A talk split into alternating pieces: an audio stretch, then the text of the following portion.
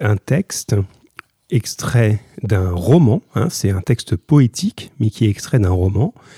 Euh, et euh, ce, roman s'appelle Une gourmandise. C'est écrit par euh, une dame qui est assez célèbre maintenant, hein, qui a eu un certain succès, qui s'appelle Muriel Barbery, qui a, vous avez peut-être entendu parler parce que ça a été adapté en film. Il y a une histoire qui s'appelle L'élégance du hérisson. C'est une très très belle histoire, un très beau roman. Et le film est peut-être un peu moins bien, mais bon, si vous voyez le film, c'est déjà ça. Bon, peu importe. Là, ce qui m'intéresse, c'est que dans son écriture, on peut trouver des passages qui sont poétiques. C'est-à-dire que ce n'est pas une poésie comme à l'école primaire, on a beaucoup évacué ça depuis le début, mais c'est un texte poétique.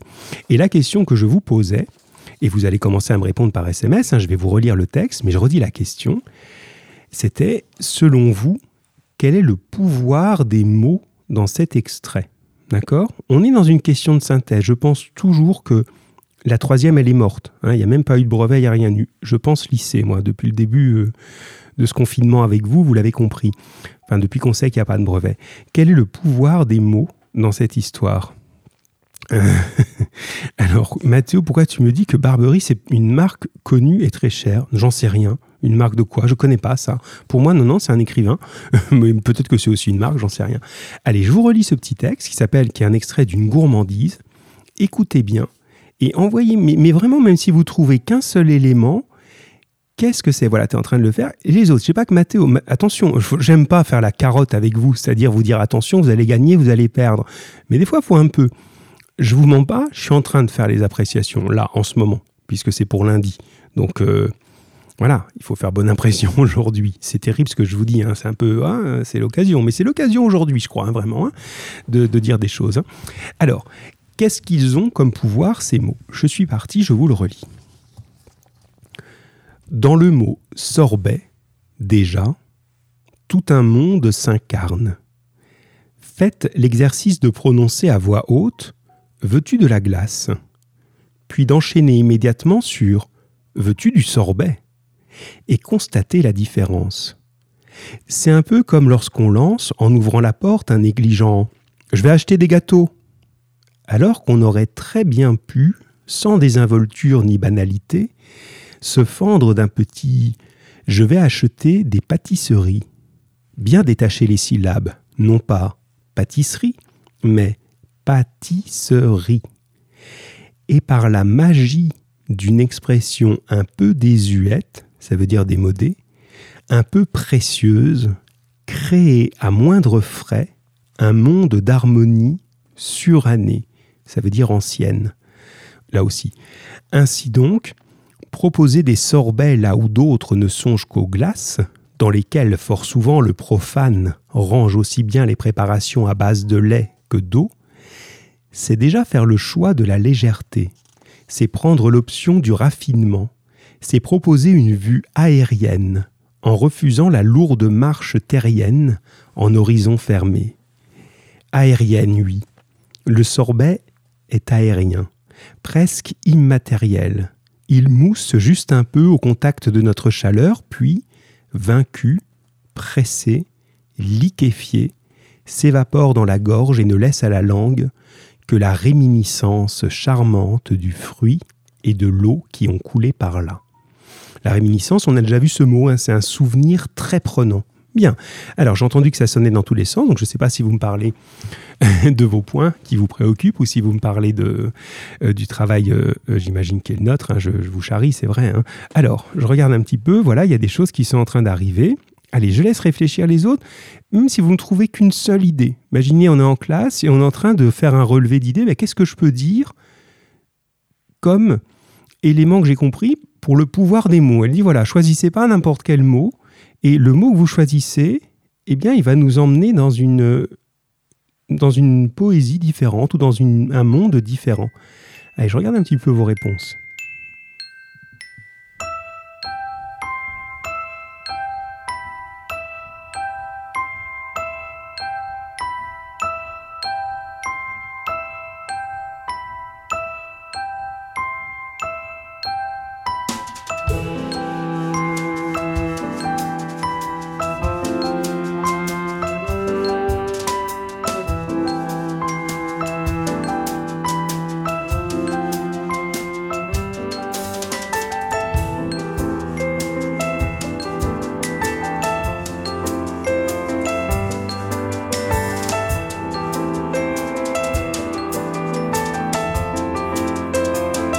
Allez, on revient justement. Donc, j'ai quelques petites choses euh, qui commencent à être intéressantes. Alors, Mathéo nous dit désinvolture, ce que ça veut dire, et banalité. Alors, on y va. Euh, alors, bah, peut-être quelqu'un, quelqu'un peut le dire, j'aime bien vous renvoyer les questions. Voilà, si vous pouvez nous aider sur désinvolture. C'est vrai qu'il y a cette expression, à un moment, on peut sans désinvolture dire je vais acheter des pâtisseries au lieu de dire je vais chercher des gâteaux, sans désinvolture ni euh, banalité, oh banalité, je pense que tu connais. Donc désinvolture et banalité. Alors je vous attends là-dessus. En même temps, je regarde, je, partage ce que vous m'avez donné. Donc euh, Bintou nous dit que euh, les mots sont expressifs et que l'auteur appuie sur ces mots pour que les gens comprennent mieux. Alors, j'aime bien l'idée du début de ta phrase qui est très très juste. Hein. les mots sont expressifs et l'auteur appuie dessus. Ça, c'est parfait. Après, l'idée pour que les gens comprennent mieux, c'est pas la question. Hein. On n'est pas dans un problème de oh on va pas se faire comprendre, euh, les gens vont pas savoir ce qu'on veut dire. Non, le, texte est clair. Hein. Quand je dis je vais acheter des gâteaux, tout le monde comprend. Hein. Il n'y a pas besoin d'insister. Donc là, c'est ton début est vraiment intéressant. Donc si je si je prenais euh, note comme ça, d'ailleurs ce que je fais, alors on a mots expressifs. Donc il y a des mots qui ont plus d'expressivité que d'autres. C'est très bien. Des mots sur lesquels on appuie. Alors ça, c'est quelque chose qu'on va développer un petit peu, l'idée d'appuyer. Ça, c'est pas mal du tout. Alors, euh, Mathéo. Plein de choses. On retrouve le Mathéo euh, qui m'a manqué là, c'est bien. c'est vrai en plus, Mathéo, hein, c'est pas des blagues. Hein. tes interventions nous ont manqué. Alors, Mathéo, tu nous dis les mots sont sombres. Ah, à l'horizon, une euh, comment on pourrait dire ça? Sombre, ils une lumière ou une couleur? Tiens, moi je note ça, ça m'intéresse pour mon bilan, ça. Lumière, couleur. Bonjour mon grand Valentin. On a euh, qui donne envie de réfléchir et de lire à haute voix. Tu peux préciser ça? C'est peut-être avec la même idée que Bintou, l'idée d'appuyer. Pourquoi tu dis ça donne envie et tu as raison de lire à haute voix? C'est vrai que c'est un texte qui sonne bien. Sonner, c'est un langage de musicien. Hein, c'est pas qu'un langage de collégien quand on dit ça sonne. Sonner, on peut dire d'un instrument de musique, tiens, cet instrument, il sonne bien, il a un beau son. Et effectivement, c'est des mots qui sonnent, c'est un texte qui sonne. Je suis, d'accord avec toi, Mathéo. Et euh, on t'a pas répondu. Ah si, on est en train de te répondre sur banalité et désinvolture. Euh, hop. Mais si j'ai lu tes messages avant, mais je peux pas aller au plus vous êtes terrible, Mathéo. Je peux pas aller plus vite. J'en ai plusieurs de messages qui arrivent. Non, non, j'ai bien lu, t'inquiète pas. Les mots, je suis, avec toi là en ce moment. Alors, tu es le premier qui nous dit, peut-être d'autres l'ont dit, des mots anciens, démodés, donc qui vont renvoyer à un autre monde. Ça, c'est très intéressant. Non, non, j'oublie pas tes messages. Ils sont là, ils sont enregistrés, Mathéo. Ils sont sous mes yeux. Euh, et Ensuite, euh, l'ami Valentin, il est là. Alors Valentin, participe. Me dis pas juste bonjour, je suis là. Je suis content que tu sois là, mais participe. Myriam, alors tu nous disais, voilà, la désinvolture, c'est de la légèreté du laisser aller. C'est très bien. Voilà, donc on a la réponse, effectivement. Ça peut être un reproche. On peut dire à un élève, euh, euh, vraiment, ton attitude désinvolte n'est pas acceptable. Ça veut dire, en langage un peu plus simple, euh, je m'en foutiste. Vous connaissez cette expression, l'air de dire ouais, c'est déjà bon, je n'ai rien à faire, quoi. C'est ça la désinvolture. Bien. Et Yacine, tu disais oui, c'est l'attitude. Tu as raison, Yacine, désinvolture, c'est bien l'attitude. Parfait. Alors Maëlia, que j'ai pas oublié non plus, mais il faut que j'aille dans l'ordre. Alors, quelqu'un qui dit certains mots au lieu d'autres qui veulent dire la même chose a une meilleure image. C'est vrai que le langage rejaillit sur la personne. On n'a pas la même image, et je me souviens, parce que tu l'avais fait la dernière fois, toi, le travail, et que je me souviens de l'avoir corrigé, où tu disais que ça peut donner une bonne image, mais qu'en même temps, trop, c'est trop. Hein, quelqu'un qui ne parle qu'avec des mots recherchés tout le temps, bah, il est un peu ridicule. Mais c'était bien, tu avais bien analysé la chose. Mais quand même, ça permet aussi, ben moi je vais dire, d'élever, un pouvoir d'élévation. C'est intéressant ça. Alors, est-ce que tu avais dit d'autres choses? Non, parce que après je me fais en disputer. Euh, si je ne dis pas, et vous avez raison, hein, si je ne dis pas vos choses, Myriam, on a dit, Valentin, il est là, alors Mathéo est en train de revenir, il y a Mehdi qui réagit. Ils arrivent tes messages, Mehdi, hein, tu as eu l'impression qu'ils n'arrivaient pas, mais à un moment, j'ai un peu mis fin aux questions sur la vie de classe, parce que tu me posais un peu des questions de, de, de décompte, de points, etc. Et je me suis dit, allez, on n'en parle plus maintenant, c'est peut-être pour ça que tu as eu l'impression que je n'avais pas ton message. Alors, Mathéo, euh, tu précises ton idée de lire à haute voix. Ça donne envie de lire, c'est intéressant et ça me donne envie de plonger dedans et de m'approfondir dans cette lecture. Oui, ben lis-le ce bouquin. Tu peux, tu peux tout à fait le lire. D'ailleurs, comme on a, mais c'est vrai, hein, si, alors je sais pas, peut-être vous voulez me faire plaisir, mais moi je crois toujours à ça. Je me dis, J'aime mieux avoir l'air un peu foufou que. Mais je me dis, allez, si ça, ça t'a donné quelque chose, ben, tente-le. Et on peut presque demander, comme on a Isabelle qui est pas très loin, et que vous savez que la médiathèque euh, est accessible au public, mais en drive, vous savez, comme chez McDo, vous pouvez pas rentrer, vous pouvez réserver des bouquins. Donc, si vous l'avez, la gourmandise de Muriel Barbery, ben, peut-être elle nous le dira, et puis on peut on peut peut-être s'arranger. Voilà, ben, tu peux passer tout simplement euh, euh, à la bibliothèque. Mehdi.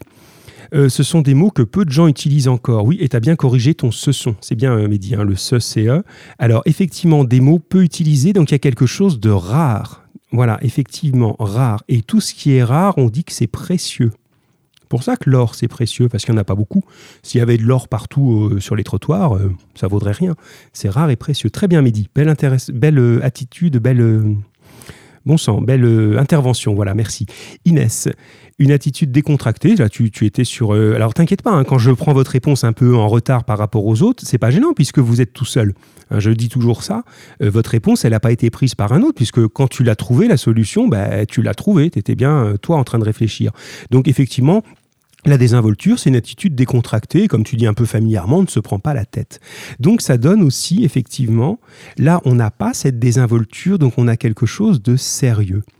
Vous savez que vous avez beaucoup de choses, les amis, là. Il vous manque un seul élément sur lequel on reviendra tout à l'heure peut-être, si on a le temps, mais je le surveille toujours ce temps. Alors moi je fais le bilan et je vous le mettrai bien sûr à l'écrit, comme d'habitude. Ben, le pouvoir des mots. Comme si on était dans ma classe, au tableau, vous savez, quand j'écrivais à la main sur le tableau, ça voulait dire que c'est le brouillon. Vous vous souvenez de ça? Puis après, on allait sur le tableau numérique. Donc là, je suis sur le brouillon. J'ai écrit les mots sont expressifs. Ils ont une couleur et une lumière. Ça, c'est très bien vu. Vraiment, le mot, il sert à tout sauf à communiquer. Ça, c'est une bêtise absolue de dire. Euh, euh, vous savez, des fois, on imagine comme les hommes préhistoriques euh, taureau, manger, boire. C'est pas ça les mots. Les mots, ils ont un sens, une force. Donc toi, tu dis, vous avez dit la lumière, la couleur. Alors c'est un pouvoir justement de d'illustration du monde ou d'embellissement du monde. Je remets de la lumière ou de la couleur Pensez à ce dessin qu'on a vu il y a quelques semaines avec ce, dessin de, street art où on voyait un petit garçon en train de, soulever un mur, enfin de, soulever le gris d'un mur et de montrer la couleur qui est derrière. Donc c'est parfaitement ça, lumière, couleur. Euh, ancien démodé, donc il nous ouvre un autre monde qui n'existe pas, un monde de l'Antiquité, un monde précieux, rare. Vous avez aussi parlé de l'élévation. Ça, c'est ce que disait euh, Maëlia. On n'est pas au niveau le plus bas possible, on peut s'élever un peu par un langage. Donc ils ont le pouvoir d'élévation. Et alors ce que vous avez le moins dit, l'idée de lire à voix haute et d'appuyer sur les mots, vous avez un tout petit peu oublié la sonorité. Regardez, quand elle préfère le mot euh, gâteau, euh, pardon, le mot pâtisserie au mot gâteau, c'est parce que le son est beaucoup plus joli, élevé, précieux, ça fait plus rêver. Et vraiment, quand vous l'avez lu, je pense que vous l'avez ressenti. Moi, quand on me dit, euh, tiens, euh, euh, on va manger un gâteau, ben, je suis content, j'imagine le gâteau. Et quand on dit, on va aller à la pâtisserie, ah mais ça, t'as l'impression que ça va être encore meilleur. Parce que le mot, il sonne, pâtisserie, le son a une importance dedans, vraiment. Donc, le, et je conclus là-dessus, hein, les éléments, on a un, choix des mots qui permet de faire un monde plein d'harmonie, de sonorité, de couleur et de lumière. Ça vraiment bravo pour la couleur et la lumière. De euh, préciosité, quelque chose qui est précieux comme l'or. Et alors il y a un autre mot, tiens je vais vous demander ça pour conclure dans le vocabulaire. un moment, il nous parle de profane. Il dit en faisant ça, on n'est pas dans le profane. Enfin, elle dit, c'est une dame qui écrit, hein, Muriel. On n'est pas dans le profane. Est-ce que vous pouvez me dire le contraire du mot profane? Qu'est-ce que c'est? Est-ce que vous savez ce que c'est profane et surtout son contraire? Si vous savez son contraire, vous allez tout comprendre. Je vous laisse un instant pour chercher, puis si vous ne trouvez pas, je vous le dirai. Mais je pense que vous pouvez le savoir, ça. Quel est le contraire de profane? Et on aura fini sur ce petit texte. Voilà.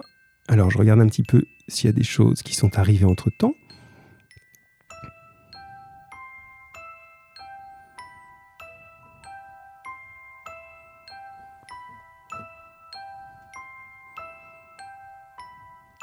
Alors, j'ai Mathéo qui répond là. Ah voilà, j'ai une réponse pour le livre, ça c'est bien. Alors, est-ce que vous savez, profane, c'est le contraire de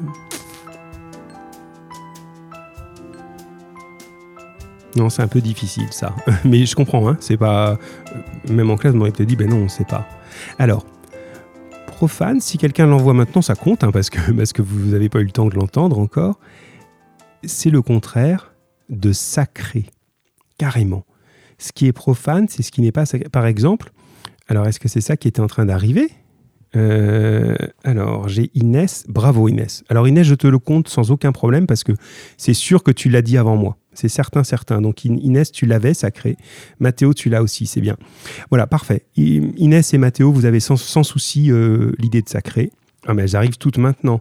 Faïza disait respectable. Alors c'est juste, le contraire de profane, c'est respectable, c'est sacré. En gros, pour faire simple, euh, on dit, on peut dire que, euh, je sais pas, la, boulangerie, c'est un lieu profane. Par contre, une église, une mosquée, une synagogue, un temple, euh, c'est un lieu sacré. D'accord Où on ne fait pas la même chose. Et comme tu le dis, Faiza, on a un respect qui n'est pas le même si on va dans l'église, la mosquée, le temple, la synagogue, que si on va dans, la boulangerie ou chez Carrefour, effectivement. Donc c'est sacré. Alors en gros, ces mots, ces mots, quand on sait les choisir, nous ouvrent un monde qui est sacré, comme si on rentrait dans un temple.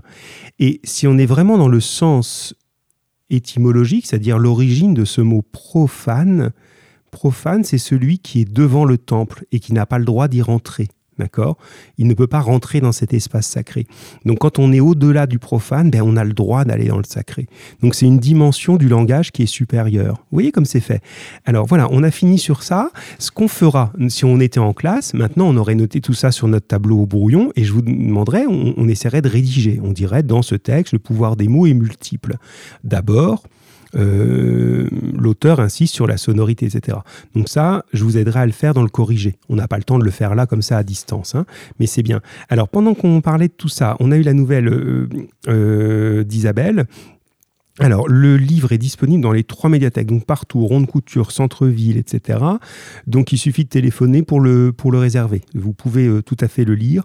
Et j'imagine, hein, euh, on va pas faire rechercher une deuxième fois Isabelle, elle va en avoir marre, mais j'imagine que s'ils ont celui-là, ils ont aussi l'élégance du hérisson, qui est très très chouette à lire.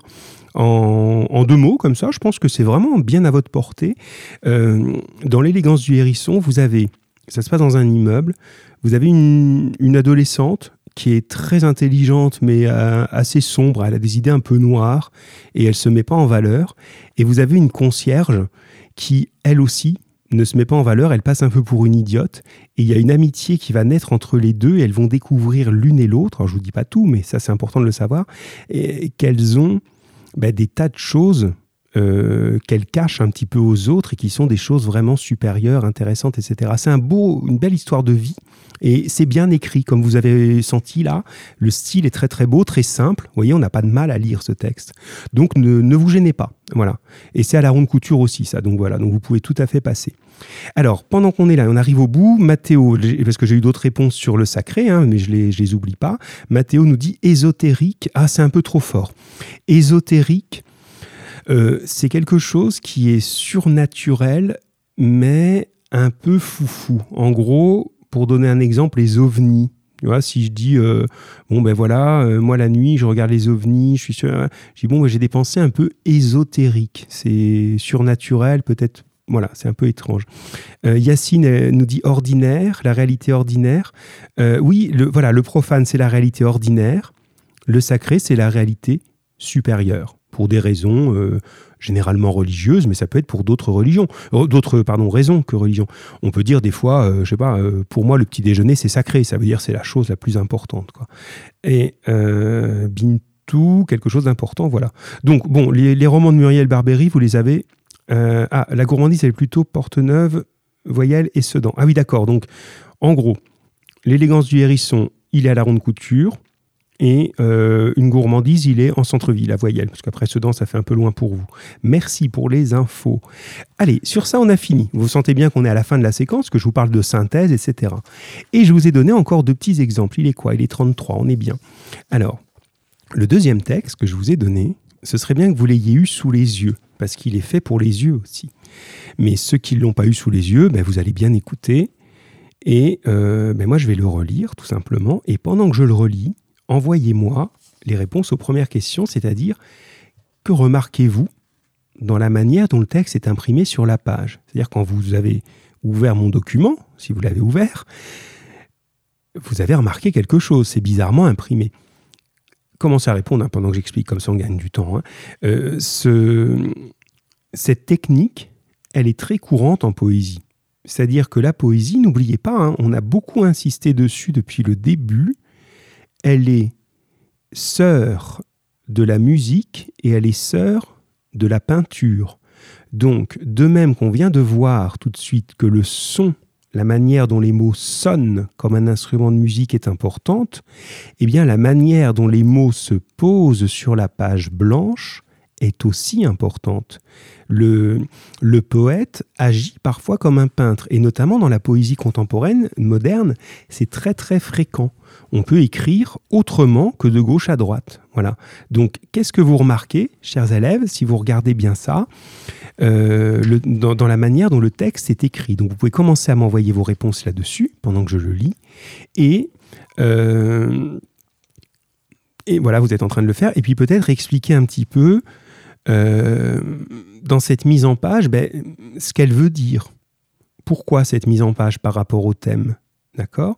Parce que vous imaginez bien que si le poète écrit son texte d'une manière inhabituelle, en utilisant sa page différemment, c'est pas juste pour faire le malin.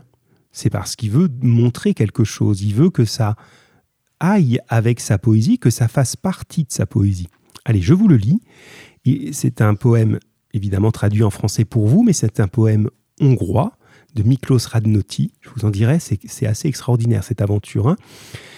Comme vous êtes des élèves de 3e, 1909-1944, donc il est mort trop jeune pour être mort de sa belle mort. Donc il est mort à une période terrible qui est celle de la guerre, on est en 44.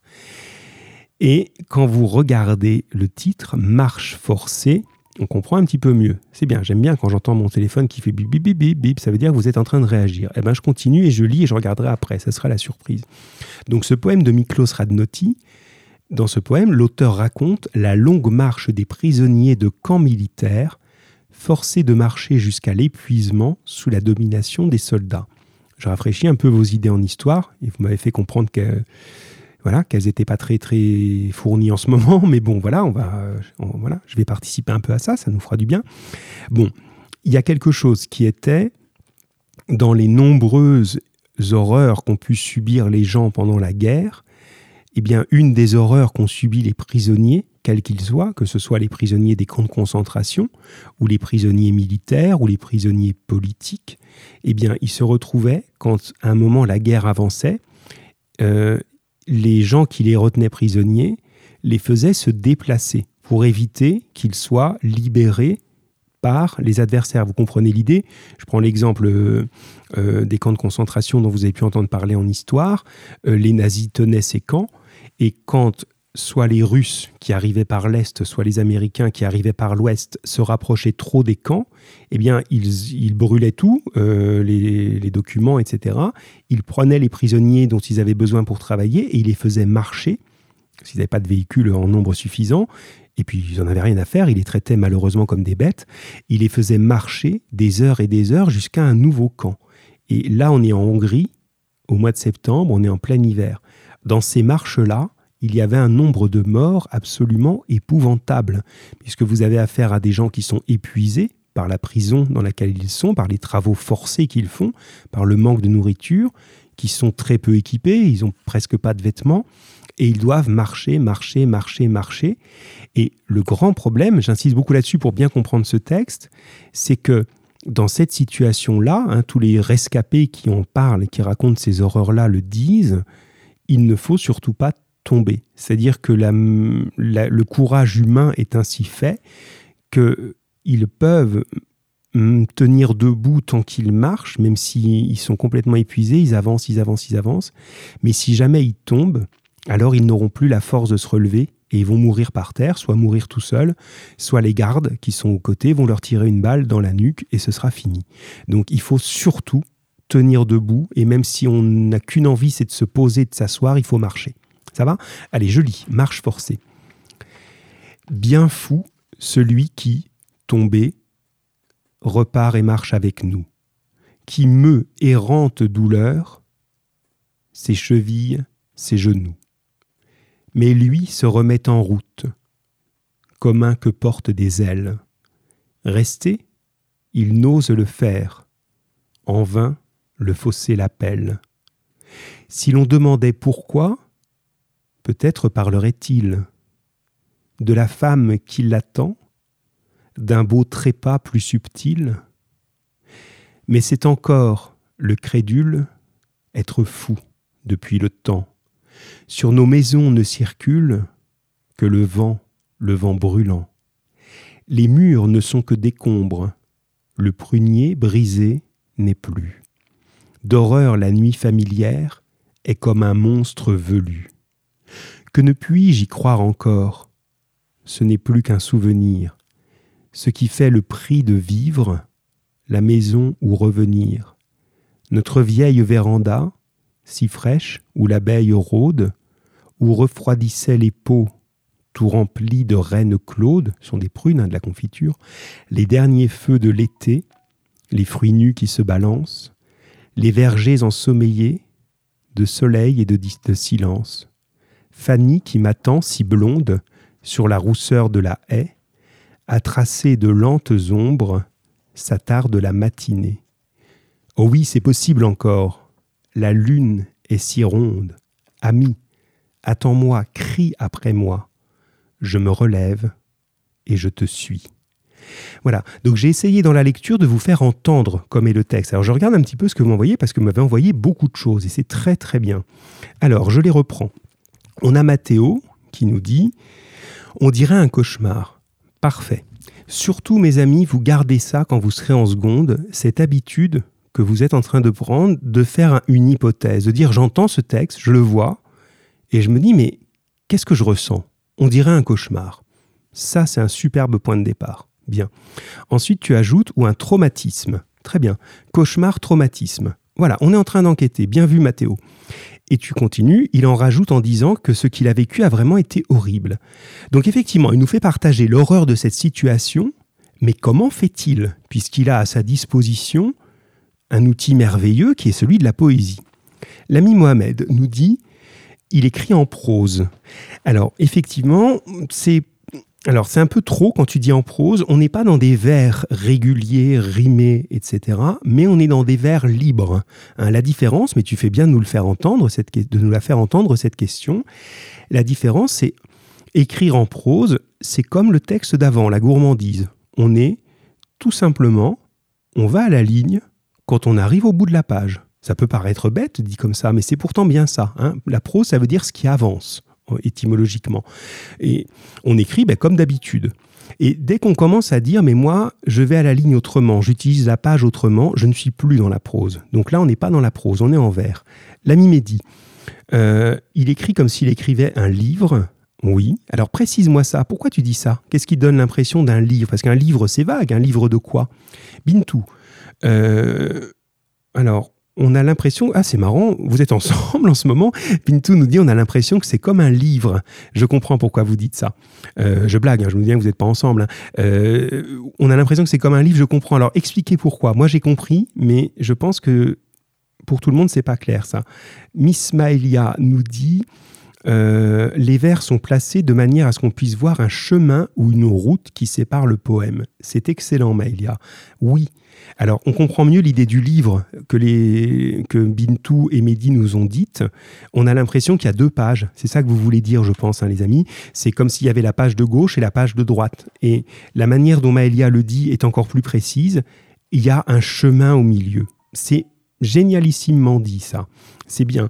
Miss Myriam, euh, oui, très bien, Myriam. Le poème est écrit en deux parties collées. Elle met prose avec un point d'interrogation qui se font face. Oui, deux parties qui se font face. Vous voyez comment on travaille On va chercher les observations. On remarque quelque chose, et bien on le pose sur notre page et on réfléchit. Deux parties qui se font face, comme les deux pages d'un livre. Un traumatisme et une route au milieu. Yacine ajoute, ça peut être un problème de psychologie. Euh, précise, précise. Je, là, je dis pas que c'est pas bien, hein, c'est plutôt intéressant, mais j'ai pas de suffisamment d'éléments pour aller, voir jusque ça. Euh, Bintou, voilà, par rapport aux pages, c'est ça que tu veux dire. On a vraiment l'impression d'une page de gauche et d'une page de droite. Merci d'avoir précisé Bintou. Et Mathéo, bravo. Le livre est déchiré comme le cœur. Oui, c'est ça. Le livre est déchiré ou le texte est déchiré comme ce qu'il raconte. Vous voyez, c'est ça. Si vous avez compris ça dans cette séquence sur la poésie, ben vous avez vraiment toutes les armes pour l'année prochaine. C'est que la forme du texte, la façon de l'écrire, elle produit du sens. Et quand vous regardez ça, eh bien, vous êtes sur la route de la marche forcée. Et quand je l'ai lu, vous avez vu, on fait un silence au milieu. Bien fou, celui qui, tombé, repart et marche avec nous. On a l'impression que dans ce silence, peut-être il va se laisser tomber par terre.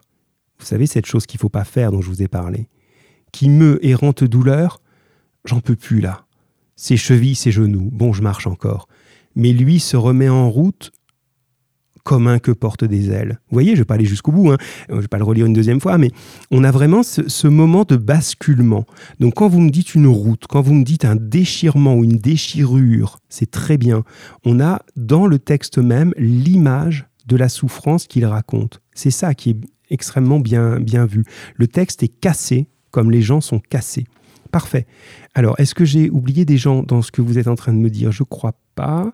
Alors, j'avance parce que comme on est... Mais c'est bien, vous êtes euh, voilà, très très très actif là. Alors, euh, voilà, donc dans quel sens faut-il le lire? Ça, on a compris, on a répondu à tout ça. Ah, bah, finalement, on a répondu presque à tout, donc c'est bien. Euh, juste la fin. Alors, il est tenté de se laisser tomber. Et qu'est-ce qui le fait changer d'avis, justement? On a l'impression qu'avant la fin du texte, il pourrait dire Je m'en fiche, j'abandonne, tant pis que la mort vienne, je n'en peux plus. Et il ne fait pas ça. Il est prêt de le faire. Et regardez ce qui le raccroche. Pendant que vous me répondez peut-être, je vous relis juste ce passage-là. Ce qui fait le prix de vivre, la maison où revenir, notre vieille véranda, si fraîche où l'abeille rôde, où refroidissaient les pots, tout remplis de reines claudes, les derniers feux de l'été, les fruits nus qui se balancent, les vergers ensommeillés de soleil et de distance, Fanny qui m'attend si blonde sur la rousseur de la haie, à tracer de lentes ombres s'attarde la matinée. D'accord C'est ça qu'il retient. Et regardez la conclusion. Oh oui, c'est possible encore, la lune est si ronde, ami, attends-moi, crie après moi, je me relève et je te suis. Alors, est-ce que vous l'avez ça, les, amis Troisième, justement? Hop, je vous laisse le temps d'arriver quand même. C'est bien, hein, c'est très très bien. Continuez. Alors, je vois arriver. Alors, on a Mathéo qui commence. Donc là, je suis obligé d'accélérer un peu le rythme. Hein. Euh, voilà, c'est comme une perte, nous dire, allez-y les autres, hein, pendant que je commente Mathéo, c'est comme une perte de confiance, euh, que tout d'un coup, il se souvient qu'il ne doit pas mourir bêtement et il se dit que quelqu'un l'attend. Mais t'as tout, voilà. Il se dit que quelqu'un l'attend. Il se raccroche juste à ça. Exactement. Il se relève en disant qu'il souffrira, mais après, il y aura du bon après le mal. Voilà. Il y a juste effectivement cette ce mince fil qui le relie. Et ce que Maëlia, elle dit sous la forme, donc Maëlia, mais juste avant le passage que vous venez de lire, donc que je viens de lire, il fait comme si la maison était détruite et que ce n'était pas possible d'y euh, retourner. Alors, oui, c'est bien, hein, vraiment finaux, hein, ça une fois encore. C'est-à-dire qu'on est dans ce décor de guerre. Hein, je reprends le, moment dont tu parles, Maëlia, tu as raison. Sur nos maisons ne circulent que le vent, le vent brûlant, les murs ne sont que décombres, le prunier brisé n'est plus, d'horreur la nuit familière est comme un monstre velu, que ne puis-je y croire encore? Bien. Alors, effectivement, euh, tu as bien fait de citer ce passage, Maëlia, mais il est à comprendre dans un autre sens, un tout petit peu décalé par rapport à ce que tu dis, c'est que il essaye en fait de se décourager lui-même. Ça peut paraître bizarre. C'est-à-dire quand il se dit, bon allez, faut que je tienne, je vais rentrer à la maison un jour. Et il y a une petite voix qui lui dit La maison, elle est brûlée, elle n'existe plus. Ça fait, ça fait 8 ans de guerre, là. Il n'y a plus rien. Rêve pas, ta maison, t'en as plus. En gros, c'est comme si sa tête était un petit peu à, lui dire allez laisse tomber, laisse tomber, laisse tomber. Et par un effort comme ça de volonté, il va se dire si moi je veux y croire, ma maison existe toujours, euh, ma femme qui m'attend existe toujours, et il va se raccrocher à des choses. Et si vous regardez, vous voyez, en gros, il essaye de se convaincre, ce qu'on peut appeler de l'autosuggestion. Il a toutes les raisons de penser qu'après toute cette guerre, ben, il n'a plus de maison, mais il se dit non, allez, je suis sûr qu'elle existe encore et que ça vaut le coup que je tienne. Voilà. Et quand vous voyez dans ça, ce qui le retient, c'est un tout petit détail. Allez, un pot de confiture, euh, un rayon de soleil dans la véranda. Vous voyez, c'est pas les grandes choses, c'est pas euh, les, grandes idées comme ça qui vont le tirer. C'est de se dire ouais, voilà, moi je voudrais juste ça. Alors heureusement que vous tous et moi et voilà, on, a été protégé de tout ça et on n'a pas eu à vivre des choses aussi horribles et j'espère bien que vous ne les vivrez jamais. Mais parfois, quand on est un peu en difficulté, vous savez, euh, on est loin, on a froid, on n'est pas bien, on se dit, oh là là, si seulement j'étais chez moi en train de boire un chocolat chaud. Vous rêvez pas de d'aller au concert de je sais pas qui, hein. vous rêvez d'un tout petit truc, le chocolat chaud qui va vous faire du bien. Eh bien lui c'est ça, le pot de confiture de Reine Claude, là, euh, ça va le sauver. Vous voyez, c'est vraiment à dimension humaine. On est, on est dans. Je me raccroche à ça, à ce petit fil. Voilà. C'est très très beau. C'est bien. Et juste pour la petite histoire, on a fini sur ce texte et on va aller aborder dans les 10 minutes qui nous restent le dernier. Je vais un peu au pas de course, hein, mais bon, j'essaie de vous donner beaucoup de choses. Euh, les écrits de cet auteur, de Miklos Radnoti, qui lui est bel et bien mort dans ce genre de situation. Donc, comment ça s'est passé? Il écrivait clandestinement dans son, dans son camp de prisonniers, ce qu'il était évidemment interdit d'écrire, surtout pas de la poésie d'ailleurs. Et il a, quand il a senti que ça tournait mal et qu'on allait évacuer le camp et faire marcher les prisonniers comme ça, il a pensé qu'il ne survivrait pas à ça. Il a eu malheureusement raison.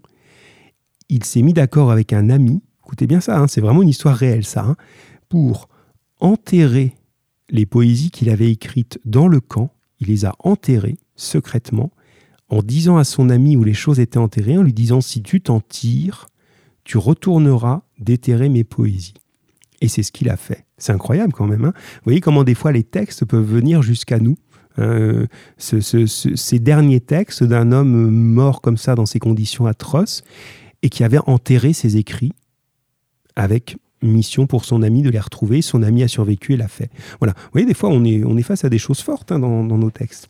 Eh bien, vous avez compris que j'avais une thématique aujourd'hui hein, qui était celle de euh, la poésie et l'engagement, en tout cas la force de la poésie.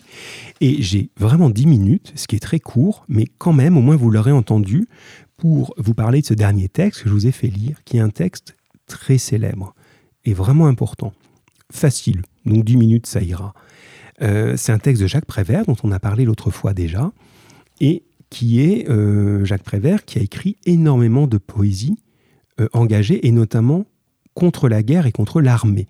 Prévert était évidemment pacifiste, voilà, et il était même plus que pacifiste, il était carrément antimilitariste.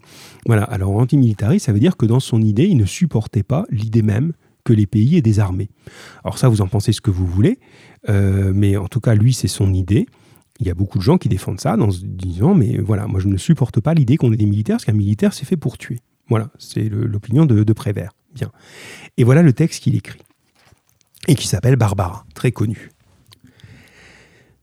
Rappelle-toi, Barbara, il pleuvait sans cesse sur Brest ce jour-là, et tu marchais souriante, épanouie, ravie, ruisselante, sous la pluie.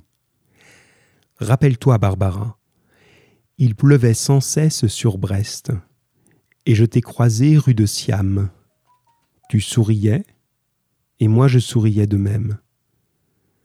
Rappelle-toi, Barbara, toi que je ne connaissais pas, toi qui ne me connaissais pas, rappelle-toi, rappelle-toi quand même ce jour-là, n'oublie pas. Un homme sous un porche s'abritait, et il a crié ton nom. Barbara. Et tu as couru vers lui sous la pluie, ruisselante, ravie, épanouie, et tu t'es jeté dans ses bras. Rappelle-toi cela, Barbara. Et ne m'en veux pas si je te tutoie.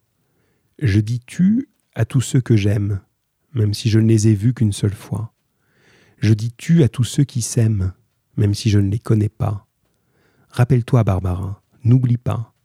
Cette pluie sage et heureuse sur ton visage heureux, sur cette ville heureuse, cette pluie sur la mer, sur l'arsenal, sur le bateau d'Ouessant. Ô Barbara, quelle connerie la guerre Qu'es-tu devenue maintenant sous cette pluie de fer, de feu, d'acier, de sang? Et celui qui te serrait dans ses bras amoureusement, est-il mort, disparu ou bien encore vivant? Ô Barbara, il pleut sans cesse sur Brest, comme il pleuvait avant. Mais ce n'est plus pareil, et tout est abîmé. Et c'est une pluie de deuil, terrible et désolée. Ce n'est même plus l'orage, de fer, d'acier, de sang, tout simplement des nuages qui crèvent comme des chiens, des chiens qui disparaissent au fil de l'eau sur Brest et vont pourrir au loin, au loin, très loin de Brest, dont il ne reste rien. Voilà, un très très beau poème, très connu. Hein, voilà, c'est bien que vous l'ayez dans vos documents, hein, que vous l'ayez vu, passé, entendu, etc.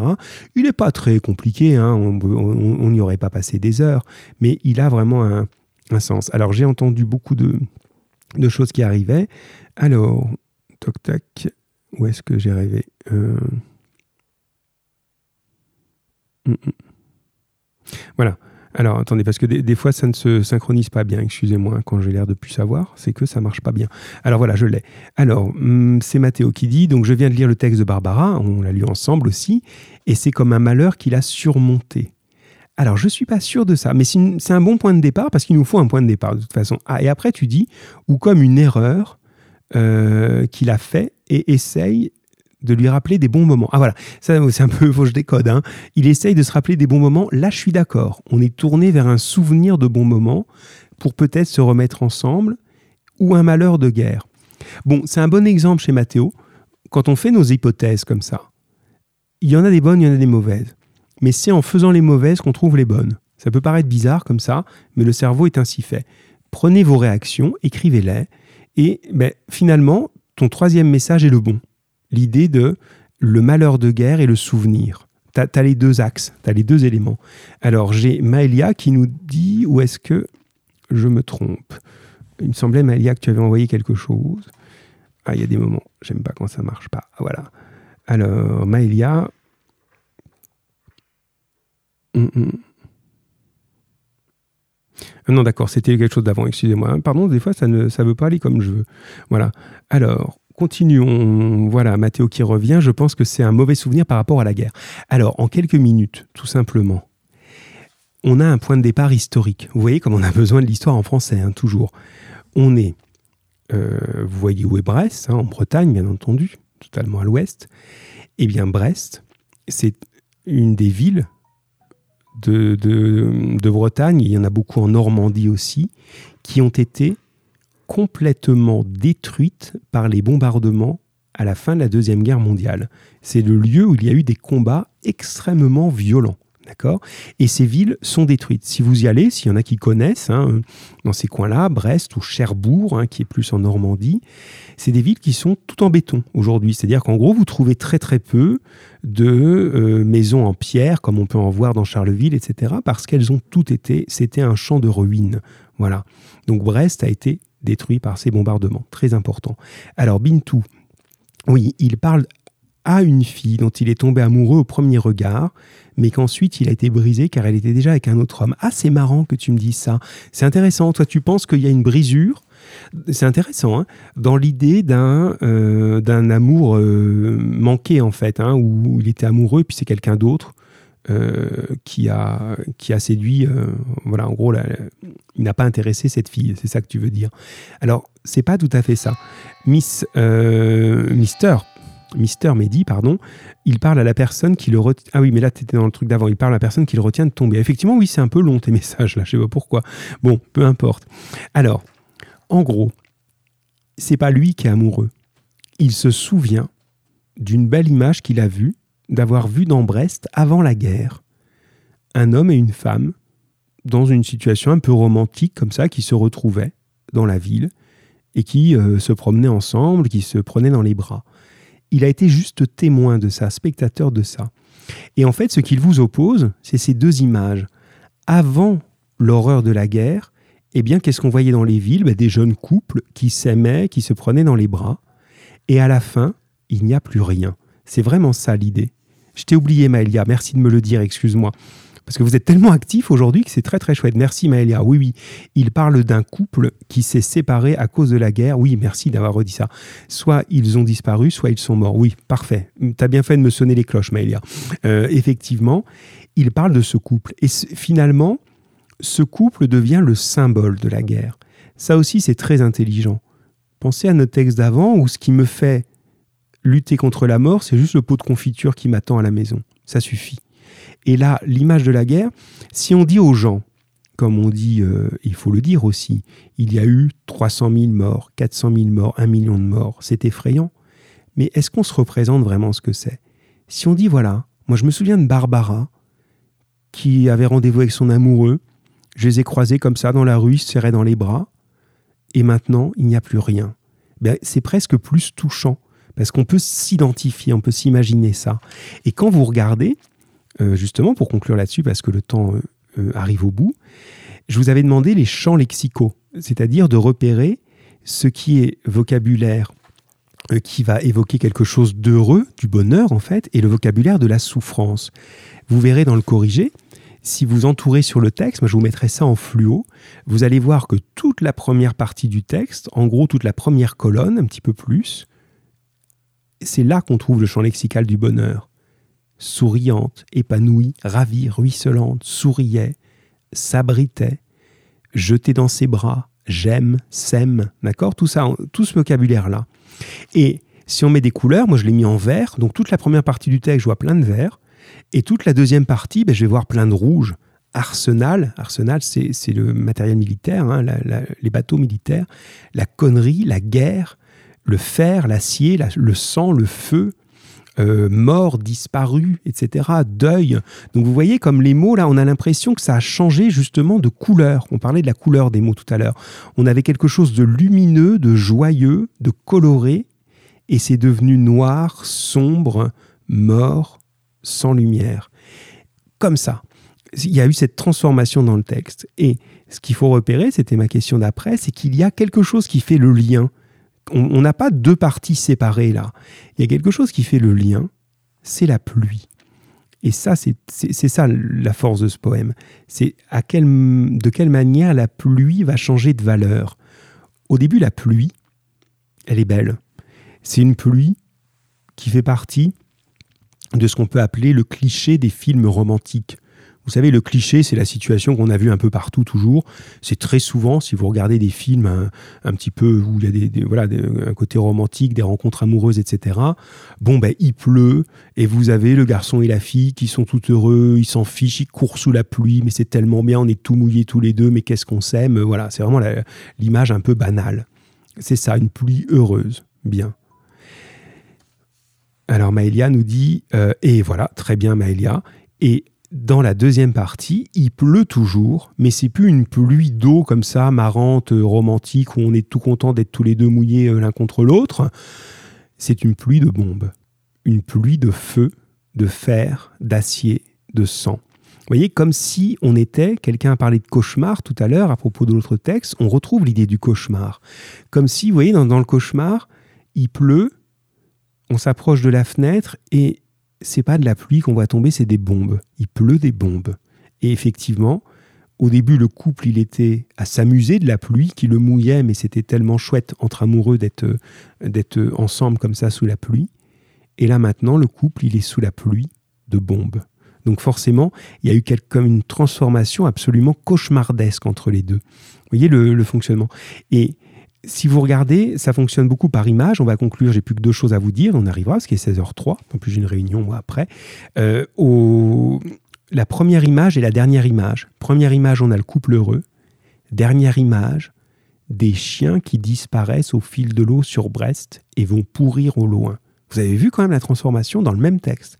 On est parti d'un joli petit couple d'amoureux et on a des chiens crevés dans l'eau voyez Comme si, ben, vous voyez bien le lien hein, au, fil du texte, par, la métamorphose de la guerre eh bien la plus belle image du bonheur devient une image horrible de charogne. Vous voyez comme c'est ça.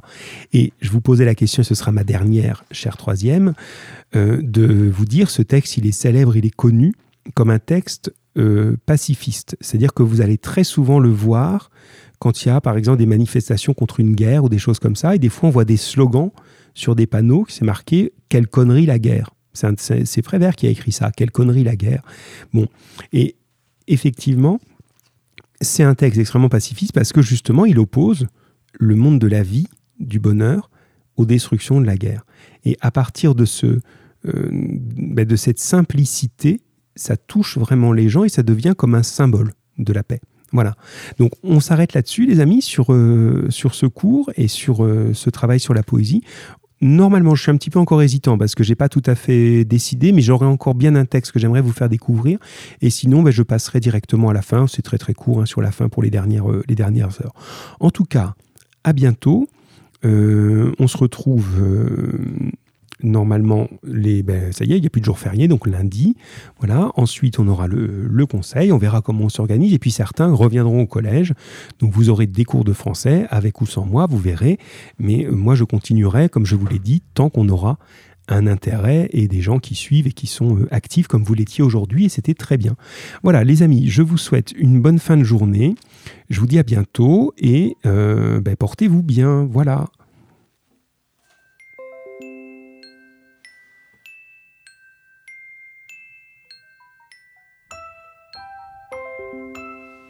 Allez, au revoir Inès, au revoir Kelly, au revoir Bintou, au revoir Mohamed, bonne fin de journée à toi aussi.